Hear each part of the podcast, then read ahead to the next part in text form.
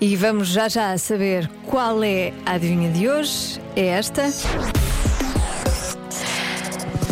Há três exemplares de uma certa coisa que desaparecem de casa todos os anos. O que é? Há bocado eu disse, há, coisa, há três coisas uh, que desaparecem de casa uh, todos os anos e uh, as pessoas pensavam que era três coisas diferentes, mas não, são três exemplares da mesma coisa. Pronto, expliquei mal, mas assim já fica esclarecido. Há três exemplares de uma certa coisa que desaparecem de casa todos os anos. O que é esta coisa? Então, a maior parte das pessoas diz que é meias. E percebe-se porquê, não é? Assim, as meias desaparecem. Não sei que é, para onde é que elas vão, o que é que se passa com as meias. Quebra-nozes. Quebra-nozes. Nunca me desapareceu um quebra-nós na minha vida. Não sei o que é ter essa experiência.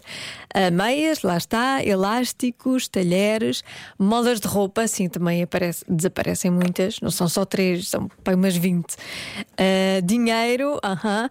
talheres, taparoeiros, taparoeiros, sim, tampas também, não é? Corta-unhas, mais Palpites. Boa tarde, Joana. Olha, estamos juntas que eu também não fiz ponte e trabalhei no feriado. Boa! Ora, quanto à adivinha, eu acho que são as colheres de café. Estão-me sempre a desaparecer, mas acho que até são mais três por ano. Pá, beijinhos. Beijinhos, e é verdade, eh, as colheres de café desaparecem muito. Boa resposta. Olá, boa tarde. Boa tarde. Uh, na casa da minha avó, todos os anos aparecia uma ovelha no presépio. Era uma coisa incrível. Beijinho. Olha, eu agora fiquei fiquei a pensar para onde é que para onde é que iria esta ovelha no presépio? Todos os anos desaparecia uma ovelha no presépio da casa da avó. Isto é muito estranho, isto é um mistério que tem que ser resolvido.